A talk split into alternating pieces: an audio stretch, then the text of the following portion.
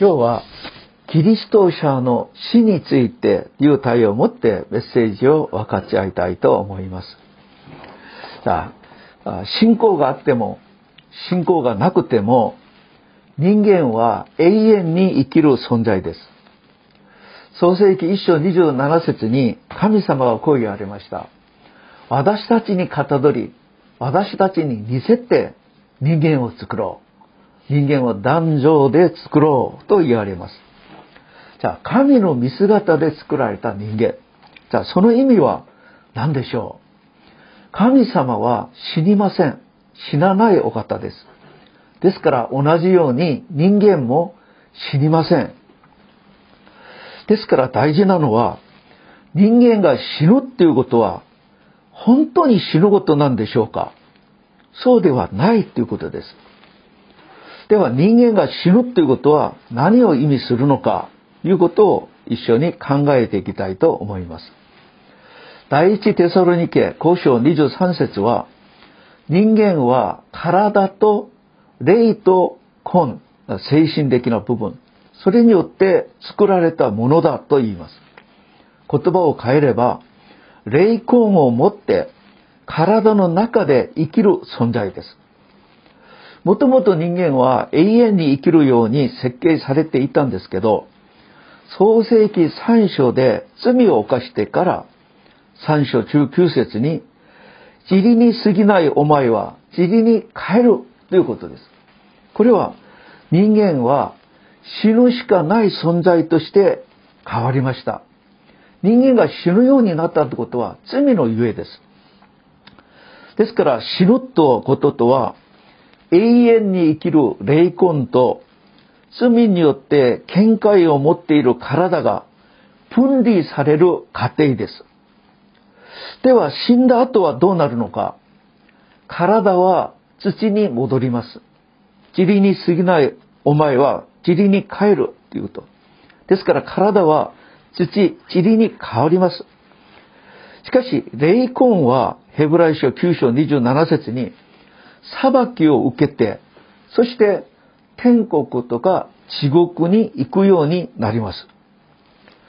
しかし人間は自分の力で罪を犯さないこともできなく、それで結局地獄に行くしかない弱い存在だから、神様は人間を憐れにしてくださって、イエス・キリストをこの世に送ってくださり、人間の罪と過ちをあがなうために十字架で苦難を受けられ、血を流してくださいました。そして聖書は、その皆を呼び求める人は救われると言います。ヨハネ一章中二節しかし言葉は自分を受け入れた人、その名を信じる人々には神の子となる資格を与えたと言います。じゃあ、ここから見てますと、私たちが罪を犯すか犯さないかが大事ではなく、イエス・キリストを自分の救い主として信じて受け入れ、悔い改めるかによって救われるのか救われないのかが決められるようになりました。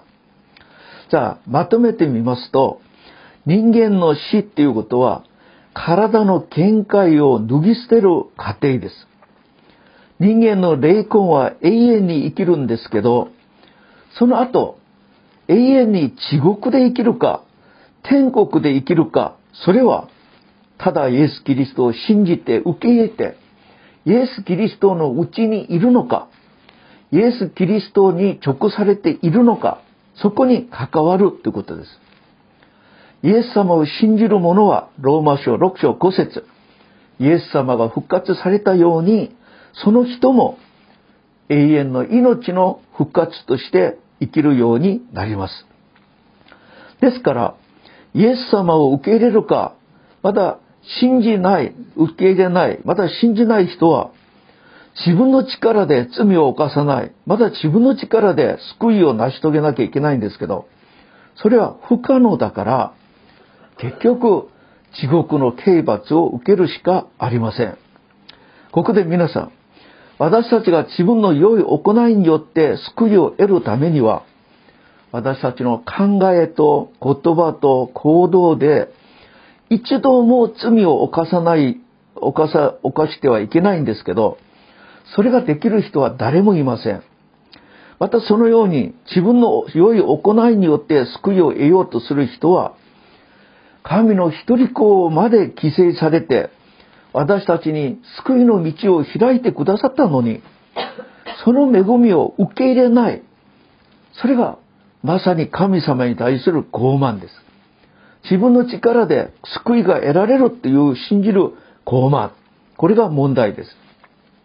ですから神様は傲慢な人を裁かれ、謙遜な人に恵みを与えてくださいます。それをもって三条の水訓では、心貧しい人、悲しむ人、木に植え乾く人、その人が天国にふさわしいと言われます。清本さんはイエス様を信じました。また、いつもイエス様を賛美するお方でした。ですから、教会としては、その方は救われたと私たちは信じています。では、キリスト者の死は何を意味するのでしょう？キリストの中で死ぬ人は死ぬこと自体が祝福です。なぜなら、キリストのうちで死ぬ方は、この世の中のすべての苦労、苦しみをすべて植えたからです。もともと人間は神の代理者として世を管理するものとして創造されたんですけど、創世記三書の事件、罪を犯してからの人間は、呼ぶ記五章七節でこう表現します。これ素晴らしい表現です。人は苦しみのために生まれた。人は苦しみのために生まれた。とヨブはこう言うんですね。そうです。人間は苦難が多くあります。この罪による苦難、これは創世記3章19節もう一度読んでみましょう。お前は顔に汗を流してパンを得る。パンを食べるためには顔に汗を流しなければならない。これはもうまさに人類は苦労しなければ食べられないということです。また、塵に過ぎないお前は塵に帰れ。だから人間は精一杯頑張って食べるために生きて、それで最後は塵に帰る。死で終わる。虚しい存在です。しかし、信じるじゃ、信じる人の死は違います。罪による呪いの中にいる、この世の中の苦しみの鎖を脱ぎ捨てる過程です。この世には生まれること、病気になること、年取ること、死ぬこと、この全てが痛みであり苦しみがありますけど、キリストのうちで死ぬ人は、この全ての苦しみを終えました。これからは神の国で、イエス様の懐で永遠の安息を味わうことだけがその人に与えられます。神様は天国に入られた信徒たちに、黙示録21章4節にこう言います。彼らの目の涙をことごとく拭い、拭拭い取ってくださる。もはや死はなく、もはや悲しみも嘆きも苦労もない。そうです。私たちはこの世を去って、それで入る天国は、死もなく悲しみも嘆きも苦労もない世界が天国です。ルカの16章で、金持ちとラザロの例えで、それでラザロが死んだ時も同じような証を教えてくださいます。ルカの16章25節に、アブラハムがこう言います。声を思い出してみるがよい。金持ちであるお前は生きている間に良いものをもらっていたが、ラゾロは反対に悪いものをもらっていた。今はここで彼は慰められ、お前はもたえ苦しむのだと言います。神様から慰め、神様からのこの褒められる御言葉によって、私たちが天国で慰めと安息を味わうときに、この世で苦しめられたすべての痛み、悲しみ、苦労は忘れるようになるでしょう。私はこの忘れるという言葉で、使徒パウルが第二コリント12章4節で体験したことを紹介したいと思います。使徒パウルは楽園まで引き上げられ、人が口にすることを許されない、言い表し得ない言葉を耳にしましたと言います。パウルは第三の点、まあそれが天国ではないかと思いますけど、楽園ではないかと思いますけど、その中に入った時、人が口にすることができない。言い表すことができない。世の中の言葉で表現ができない素晴らしい光景を見てきたんです。天国に行って素晴らしい言葉、幸せの言葉、愛の言葉、慰めの言葉を聞いて、それから彼は大変な大きな慰めと力をいただいた。私は天国で神の御声を聞いたら、私たちの全ての病気は癒され、私たちは生き返ることができると思います。清本さんは今、使徒パウルが体験した、その第三の点、これは楽園、天国に入るようになりました。この世では、体の痛みによってすごく苦労されたんですけど、そこは痛みもない、涙もない。そこは永遠な安息があるところです。ユダヤ人が人と人と出会ったらシャロームと言います。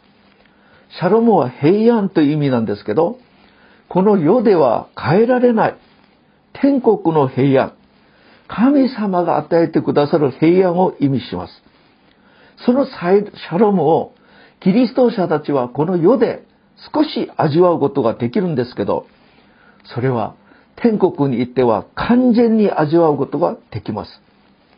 皆さん、この世でお金がたくさんあって幸せだと思っている人も心の中で不安、焦り、悩みは絶えないです。しかし神の国、天国ではそんなことがない、この本当の平安を味わいます。皆さん、私は休むとしても、いつも次の週のメッセージは何をしようかな。また家族に対する心配、教会に対する心配がいつもついているので、私が休むのは休むことではありません。頭はいつも何かを考えています。今週何をしようかな。教会の家族誰が何を今悩んでいらっしゃるかな。いろいろなことで悩むので、誠の安息っていうことはないんですけど、天国はそんなことはないところ。完全なシャロム、平安を味わうことができます。また天国では私たちを苦しめ、誘惑して罪を陥れた悪魔サタン、また悪霊がいないところです。私たちを誘惑して苦しみを陥れる奴がいないところだから、そこにだけ誠の安息があります。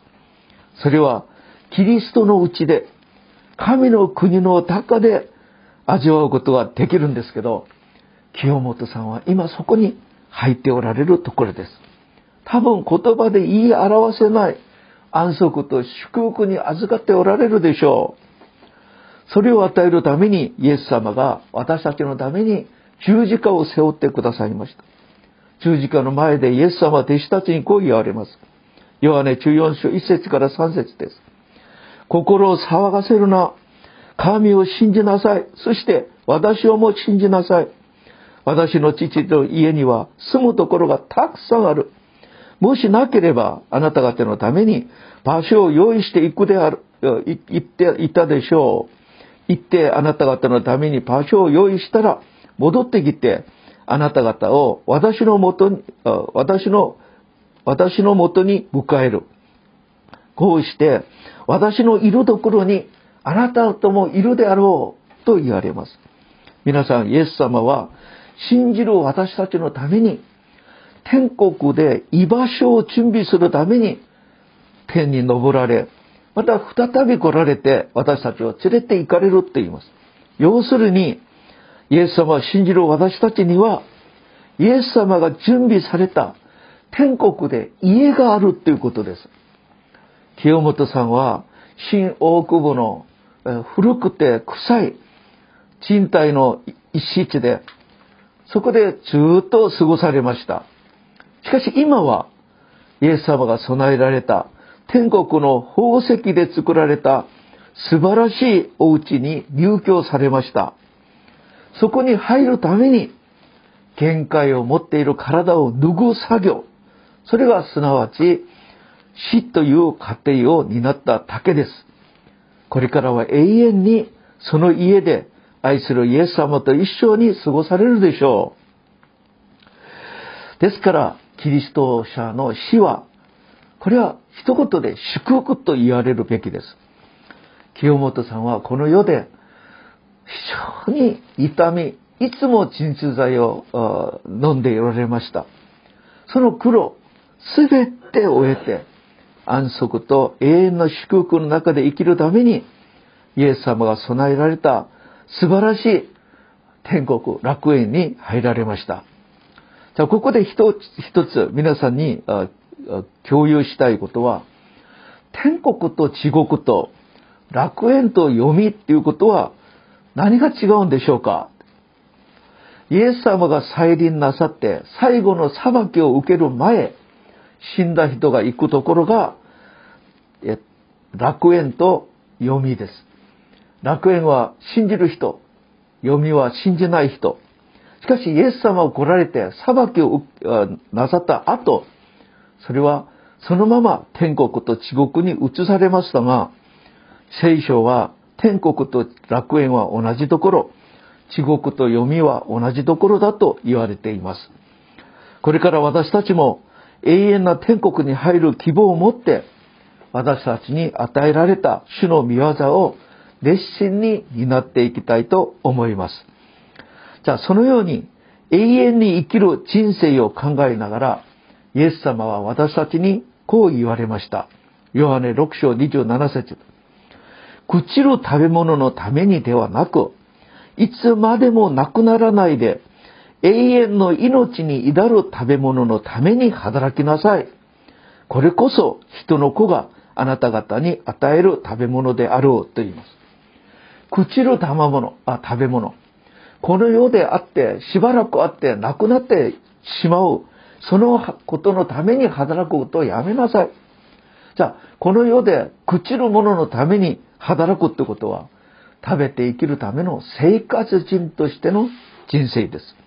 そうではなく、朽ちない、永遠な、永遠に続ける、その食べ物のために働くということは、神の栄光のために生きる、礼拝者、使命人として生きることです。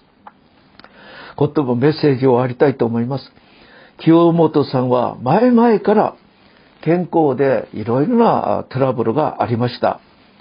病院に入院、退院を繰り返し、手術を繰り返しながら、すごく痛い中で、主の教会を愛して、私たちにいろいろな調言をしてくださり、特に賛美の働き、また教会の音響設備の管理をなさってくださって、教会のためにたくさんの働きをしてくださいました。しかし、健康が許されなくて、このように天国に行かれるようになりました。この世から亡くなられたのは悲しいことですが、イエス様のうちで信仰によって亡くなられたので、それは祝福です。天国、楽園に先に行かれた清本さんを祝福してあげ、残されたご遺族のために祈る私たちになりましょう。また私たちも天国に行って、再び清本さんに出会って、永遠な祝福の中で生きるために、いつもイエス様のうちに留まる、また信仰をしっかり保つ私たちになりたいと思います。今日あいにく、教会学校のメッセージは、あ、まさに私たちと同じようなメッセージをされましたんで、教会学校の暗唱聖句、これは素晴らしいです。ヨハネ中1章25節です。私は蘇りです。命です。私を信じる者は死んでも生きるのです。と言われました。アメン。イエス様は命です。蘇りです。イエス様を信じる者は死んでも生きる。まさにそのことが今清本さんが体験されたのではないかと思います。私たちもその御言葉に預かるために信仰を持っていきましょう。この100年のこの世の中で夢中になってこれが全てだと思ったら大間違いです。永遠に生きる本当に賢い私たちになりたいと思います。お祈りいたします。主よ、清本さんが天に召されることをきっかけで、キリスト者の死について分かち合いました。死ぬってことは、誠の祝福に入る道であることを分かりました。イエス・キリストによって大きな大きな希望を与えてくださってありがとうございます。この世で終わりではなく、私たちはこの後にもっと大きな希望、それが私たちにあることを感謝します。私たちもこの世で私たちの役目を果たして天国に行って、そして清本さんに出会い、優子さんに出会い、本当に幸せを天国で味わうことができるように、私たちを恵みで守ってください。イエス様の皆を通してお祈りいたします。アーメン。アーメン。